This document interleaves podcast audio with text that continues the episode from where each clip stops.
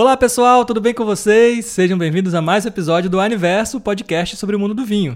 Bom, finalmente conseguimos reunir aqui o nosso trio do Aniverso Podcast. Então tá eu, Vitor Zorzal, Paula Daidoni, Sibeli Siqueira, as duas sommeliers aqui da Wine. E hoje para falar sobre um assunto bem legal. Todo episódio eu falo isso, né? Um assunto, porque todo assunto é bem legal, né? Não tem jeito. Mas hoje a gente vai falar sobre o açúcar no vinho, né? A gente tem, sabe que tem muitos mitos aí, né? Muita história, muita dúvida sobre esse assunto.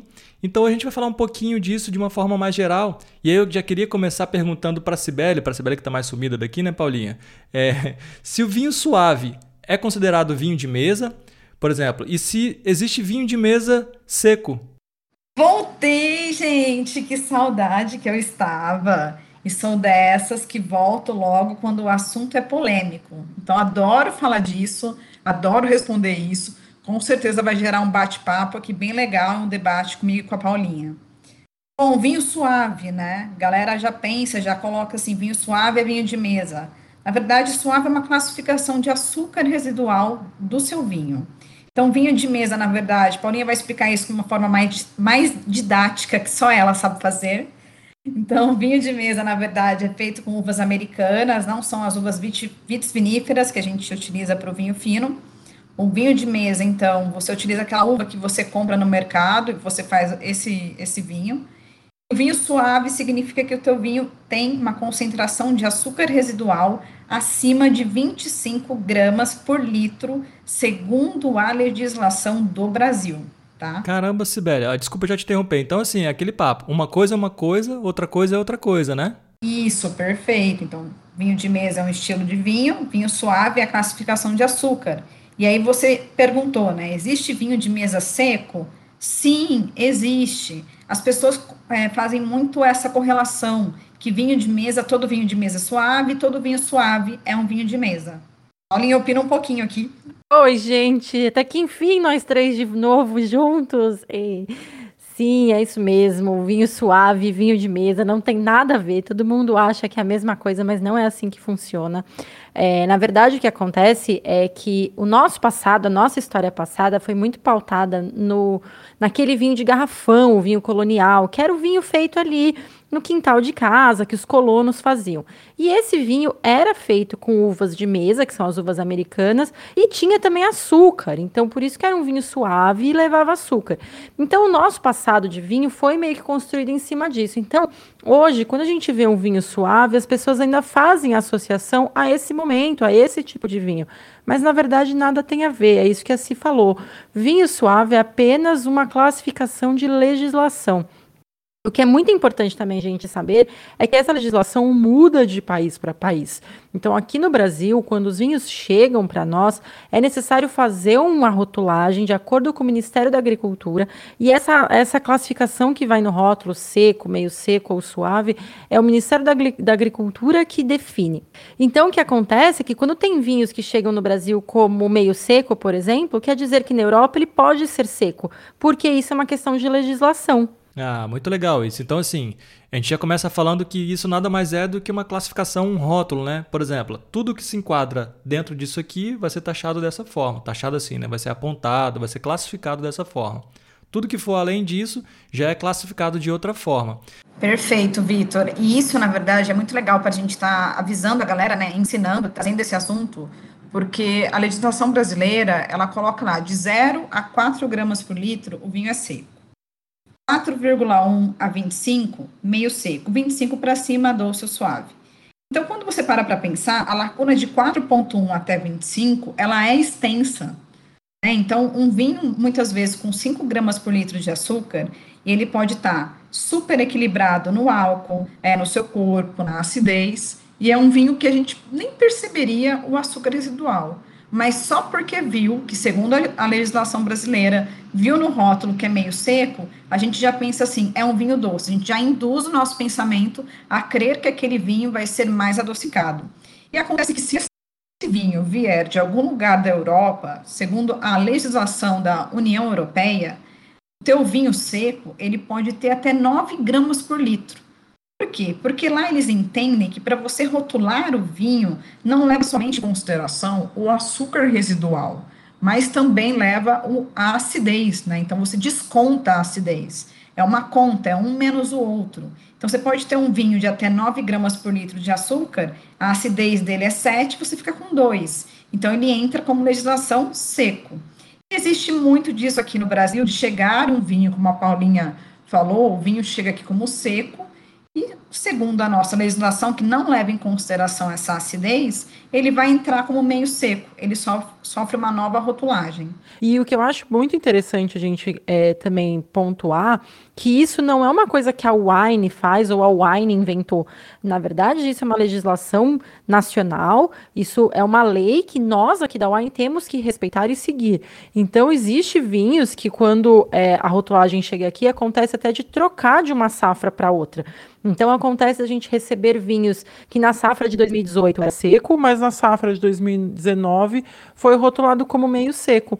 Porque houve alguma coisa durante o processo daquele vinho que fez esse aumento é, no, no, açúcar residual, e como a Si falou, não existe essa conta de descontar né, a, a, acidez, então, como a gente só olha o que sobra de açúcar, então acaba que de uma safra para outra pode haver essa mudança. E isso pode acontecer por mil motivos, como, por exemplo, o aquecimento global, né, Si? Isso, perfeito, Paulinha. Nossa, primeiro eu queria. Eu estava aqui batendo palma, é pena que a gente não pode fazer isso aqui não atrapalhar a amiga falando. Mas na hora que ela falou, gente, isso, a Wine não inventou isso, isso é uma, é uma lei, né? A gente tem que seguir assim como qualquer outro importador. Mas além disso, é, ela citou o aquecimento global e cada vez mais isso é uma tendência que nós vamos ter de vinhos, porque as regiões vão ficar cada vez mais quentes, né? Então nós vamos ter aí uvas que vão estar mais concentradas com nutrientes, com açúcar, é, não vai precisar mais, e já tem estudos disso na França, áreas que eram muito frias, hoje não precisa mais chaptalizar o mosto. Chaptalização, em certos lugares, era permitido porque você não conseguia, na fermentação, chegar até a quantidade certa de álcool. Então, você jogava um pouco de açúcar, né? Chap, chap, chaptalizava o mosto, ou palavrinha difícil, para conseguir fazer com que a fermentação durasse mais e conseguisse chegar no nível de álcool que você precisasse para aquele vinho. Então, muitos lugares hoje não precisa mais disso, porque a própria uva já consegue chegar nesse grau de maturação. Isso é uma tendência, tanto que, vou citar um outro exemplo, Bordeaux, que sempre a, a, o francês tem tanto orgulho, é tanto terroir, as suas uvas nativas, agora Bordeaux vai poder ter em torno de 5% de uvas de Portugal, né? Então, também mostrando que está conseguindo trazer outras uvas para o seu terroir por causa do aquecimento global. Ah, legal. Mas isso que você falou aí, Sibeli, do acréscimo do, do açúcar né, na produção do vinho, é diferente daquilo que a gente comentou num outro episódio que meu pai faz, né? Meu pai não tem costume de tomar vinho, pegou um vinho, colocou açúcar na taça e tomou. Não tem nada a ver, né? Ai, meu Deus do céu. Nunca vou esquecer desse episódio. Muito bom. Não, não tem nada a ver. Isso realmente, na verdade, a gente faz na, na fermentação, que é para você poder alcançar um grau de álcool que para poder é, rotular como vinho, né? Então acontece em vários lugares do, do mundo, só que hoje em dia não está sendo mais necessário. Isso que é bom a galera prestar atenção. A tendência é termos cada vez mais vinhos meio secos. Isso acontece inclusive com espumante, tá? Porque geralmente o, a uva, quando você vai colher para o espumante, ela tem mais acidez, você colhe ela um pouco antes, e também a nossa legislação também é diferente da legislação da União Europeia em relação ao espumante. Né, Paulinha? É isso mesmo. E voltando só um pouquinho ao que você estava falando, se é, essa questão da, do, do, aquecimento global, tem algumas regiões que nem tanto é o aquecimento global, mas são áreas muito quentes, como por exemplo o Alentejo. É uma área muito de calor, então lá as uvas vão ter mais essa concentração de açúcar. Então a gente também tem que ficar atento de onde vem aquele vinho, que além de ter o agravante do aquecimento global, regiões que já são de calor, elas tendem a ter esses vinhos com mais concentração. Então áreas com muito sol, muito calor, vão trazer esse tipo de vinho. Então é por isso que é muito comum, né, que nem a se falou, a gente vê vinho meio seco. E falando de espumante, é isso mesmo. Cada região tem, o tem as suas regras, assim como para vinho tranquilo, né, que vinho tranquilo é o vinho que não tem é, borbulhas, né, e nem tem, nem tem açúcar além dos 25 gramas. Então, para o vinho espumante, também tem regras. Então, por exemplo, Aqui no Brasil, um espumante brute, ele é considerado de 8 gramas de açúcar, de 8,1 a 15, mas na Itália de 0 a 12. Então quer dizer que acima de 12 na Itália ele já não é brute, ele é extra seco. Então a Itália tem uma outra classificação que aqui no Brasil a gente não tem que a gente passa do brute para o seco. Na Itália já tem brute, extra seco e seco. Então isso vai variar muito de onde essas uvas foram colhidas, de como é essa produção, e é muito importante a gente sempre lembrar que isso nada tem a ver com a questão de qualidade. Porque assim, estava até comentando, tem muita gente que bate o olho já tem um preconceito definido ali. Ah, não, é meio seco, nem vou tomar. Isso não é necessário, isso é bobagem, porque realmente é só questão de classificação de lei.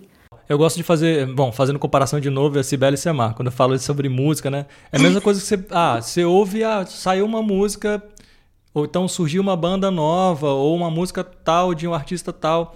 Aí você, a gente geralmente automaticamente já classifica. Ah, esse é aquele estilo X. Ou então, ah, esse aí tem cara de um som assim, não vou ouvir porque eu não gosto. Pô, mas vai lá e ouve. Às vezes alguém classificou, né, de uma forma, mas às vezes a, a música, a banda, o artista, ele faz, produz um trabalho, uma arte que você gosta. E às vezes por uma classificação você tem um preconceito ali e acaba não consumindo, não, não conhecendo, mas deixa de conhecer uma coisa muito legal, né, Sibeli? A gente adora quando o Victor faz isso. Quando ele pega e mistura com música ali, faz esse paralelo. esse podcast é diferenciado mesmo. Eu concordo super, assim, eu acho que a questão da pessoa ter um preconceito já, tipo, ah, eu não vou conseguir gostar, né? E como a Paulinha falou, existem regiões muito quentes, é, que então, assim, a gente já, já espera, vamos supor, um vinho, um primitivo, né, da Itália, ele, eu já espero que ele vá ter um pouquinho de açúcar residual. A gente já espera isso de alguns vinhos. Um vinho talvez do Languedoc, é, um vinho talvez da Espanha, Navarra, a gente já espera que vá ter um pouquinho. Então, a gente já tem essa noção. E aí as pessoas olham e já tem um preconceito. Só que elas não sabem que muitas vezes aquele açúcar residual é que vai criar o drinkability da bebida. É que vai criar aquela vontade de continuar tomando, aquela vontade prazerosa em boca. Talvez se não tivesse, o vinho seria duro, um pouco amargo, não seria tão bom, porque tudo é uma questão de equilíbrio, né? Como a Paulinha falou, não tem nada a ver com qualidade. O açúcar residual, ele entra junto com acidez, com o corpo, com tudo que tem a ver do vinho, o álcool, tudo tem que estar ali em equilíbrio para o vinho ter uma boa qualidade. Sim, você falou uma coisa que me lembrou, isso também é muito importante para a harmonização. Porque é o que você comentou, se não fosse o açúcar residual, o vinho poderia ficar duro. E se não fosse o açúcar residual, muitas vezes aquele vinho não seria possível harmonizar ele com comida. Porque é o açúcar também que vai ajudar nesse equilíbrio do que a gente vai colocar no prato ali para harmonizar. Então, por exemplo, pimenta, sal, muito condimento, esse tipo de comida funciona muito bem com esses vinhos que tem um açúcar residual um pouquinho mais alto, justamente porque ele entra ali dando um equilíbrio. E aí, bom, vocês estavam falando, a gente falou também no início de vinho seco, vinho semisseco. O que, que seria o brute, o extra brute, o demi-sec? Bom, o demi-sec a gente já consegue é, é, prever aí, né? Mas para o espumante tem uma nomenclatura parecida? Como é que funciona? Bom, o espumante também a nomenclatura vai mudar de região para região. Falando de Brasil, a gente começa em Nature, que é um espumante que tem quase nada de açúcar residual, bem pouquinho, aqui no Brasil é até 3. Depois a gente passa para extra brute, aí tem brute, seco, meio seco e doce. Então a gente tem uma classificação nos espumantes mais é, parceladinha do que no, no vinho, no vinho tranquilo que é o que Si falou. A gente no vinho tranquilo está falando de 4,1 a 25. É muito grande essa escala. Se a gente tivesse ela mais fracionada, seria muito mais fácil para a gente e para quem está consumindo vinho também. Coisa que o espumante é. O espumante a gente tem, então, o Natura que vai até 3, o Extra Brut que é de 3,1 a 8 e o Brut que é de, de 8,1 a 15. E dali vai em diante. Só que na Itália, por exemplo, a gente só tem três classificações de espumante: é Brut, Extra Seco e Seco. Então, e aí a Espanha e a França já vão para outro tipo de classificação. Tem mais classificação ainda na França e na Espanha. Então, também cada um segue a sua, a sua norma. Não, eu estava lendo aqui é, a da Espanha e da França, tipo, é muito maior do que o que a gente faz e do que a Itália, né? Porque tem o Brut Nature, tem o Extra Brut, tem Brut, Extra Sec, Sec, Demi-Sec. Do... Gente, é bem diferente, né? Então, é, é muito legal a gente a, falar um pouquinho desse, desse assunto e deixar as pessoas cientes de que legislação muda de país para país. Então, se você vê isso no rótulo, procura saber do produtor, procura saber a região, que com certeza você vai acabar assim se surpreendendo com o vinho. Isso que você falou da Itália, assim, eu acho que é legal a gente pensar, porque aqui no Brasil a gente leva muito a sério essa questão do açúcar residual. Mas quando a gente fala de produções, principalmente na Europa, isso não é levado dessa forma. Porque o que importa é o vinho ter equilíbrio, ter drinkability, ter, ter a maciez. Então a Itália é muito claro isso. Na Itália o vinho tem que ser gostoso e o vinho tem que acompanhar uma boa comida. Então eles produzem vinhos ali para você, quando colocar na boca, gostar daquilo. Então se o açúcar é um pouco mais ou um pouco menos, aquilo não interfere tanto. E isso a gente pode ver na classificação deles, que é bem menos é, restritiva, né? Então a gente precisa deixar um pouquinho de lado essa ideia de que precisa levar tão a sério o, o teor de açúcar do vinho e pensar mais na proposta do enólogo, da região que ele está vindo, para você entender qual que é o estilo daquele vinho e ver se faz sentido. Poxa, hoje eu vou comer uma comida que para esse vinho vai funcionar. Ah, não, hoje eu vou comer uma comida que esse vinho não vai funcionar, mas eu posso dar de presente para alguém que curte um vinho que tem uma pegada mais frutada. E aí você vai identificando essas características e aí você vai tendo uma relação muito mais gostosa com o vinho, né? Sem dúvida, até porque essa classificação aí, a gente tem basicamente, vamos lá, falando dos vinhos tranquilos, essas três classificações. É, se a gente for usar ela como parâmetro principal para definir qual vinho vai comprar e tal, a gente acaba limitando muito. Então, às vezes, por exemplo, vamos. É claro que é um indicativo que você tem uma, uma, uma preferência, por exemplo, por vinhos semi-secos. Mas se tem uma vinícola que eu gosto, ou uma uva que eu gosto, ou um vinho de uma região que eu gosto, que ele está vindo suave ou, ou seco, eu posso experimentar, porque eu não vou deixar de consumir só porque não é semi-seco. E aí assim a gente acaba conhecendo é, é, outros sabores, aromas, enfim, que às vezes a gente não conheceria se a gente ficasse limitado, né, Sibeli? Gente, é tão gostoso fazer uma coisa que a Paulinha falou, que é harmonizar, né? E aí às vezes você pega um vinho muito tânico, ou um vinho assim, muito com aquela sensação de secura em boca, né? E vai harmonizar ele, e às vezes você mata o vinho. Não fica legal poderia ser uma, uma situação em que você coloca um meio seco, porque a gente também tem vinho meio seco, a galera pensa que o meio seco vai ser vinho barato. Vinho meio seco, só que só diz respeito à questão de quantidade de açúcar residual, ponto. Ele pode ser um vinho mais caro, um vinho custo-benefício, isso não interessa. Então, muitas vezes, uma situação dessa, o vinho meio seco cairia como uma luva, né? Ficaria bem bacana. Ah, e a Si fala uma coisa que é muito importante. É, nada tem a ver também com questão de valor. A gente sempre escuta isso do pessoal falar: ah, mas eu comprei um vinho seco, chegou meio seco, ele tinha que ser mais barato. Não, porque nada tem a ver mesmo. Porque existem vinhos de altíssima qualidade, produzidos em grandes regiões, que vão acabar levando meio seco no rótulo, porque é aquilo que a gente estava falando. O produtor resolveu que naquele vinho ele vai ter 7 gramas de açúcar por litro produzido no Alentejo, ele vai chegar aqui, ele vai virar um vinho meio seco, não adianta. Então a gente tem que deixar um pouquinho de lado. Para ser sincera, quando eu consumo um vinho, a última coisa que eu olho é se ele é meio seco ou se ele é seco eu provo o vinho e às vezes se alguma coisa muito muito particular assim, ah, eu vou fazer uma comida muito apimentada e aquele dia então eu procuro um vinho meio seco justamente por conta da minha harmonização. Mas no meu dia a dia, eu não levo isso em consideração porque realmente é muito mais importante o conjunto do vinho do que você se apegar a uma única classificação do rótulo, sabe? Total, total. Mas aí colocando vocês numa fogueira, se você não ia deixar assim passar batido, né, Sibeli? Se fosse para escolher, ah, vocês só podem consumir um tipo de vinho daqui para o resto da vida. Pensando na classificação, né, por conta do açúcar. Seria qual? Seco, semi-seco, suave? Qual seria o seu, o, Sibeli? Um só para o resto da vida? Só um. Você não pode nunca mais tomar nenhum outro. Tem que ser esse que você escolheu a partir de agora. Cara, eu ia para o meio seco, sabia? Porque o meio seco, a lacuna é muito grande, de 4,1 a 25, você pode ter vinhos meio secos aí que você nem percebe o dulçor, e outros que você percebe e cai muito bem na, na, no equilíbrio, né, no corpo do vinho. Então eu iria no meio seco. Eu acho que ia me dar mais opções de vinho do que ficar restrito a 0 a zero até 4 gramas por litro de açúcar, que é o vinho seco. Ah, eu concordo 100% com a Si.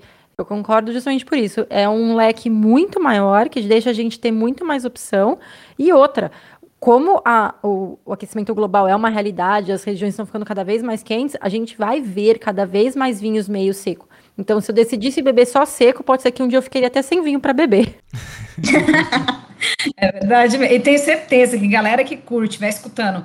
Califórnia, gente, Califórnia, vinho californiano, geralmente a maioria é vinho nesse estilo, um vinho um pouco meio seco, que vai ter um leve dulçor, que vai ter ali chocolate, baunilha, e a galera curte. Não, e se a gente for falar, tem diversas regiões que é assim, né? Por exemplo, Riesling, tanto da Alsácia quanto da Alemanha, ali no Mosel, grande maioria também tem um, um açúcar residual mais alto, justamente porque é o estilo do vinho.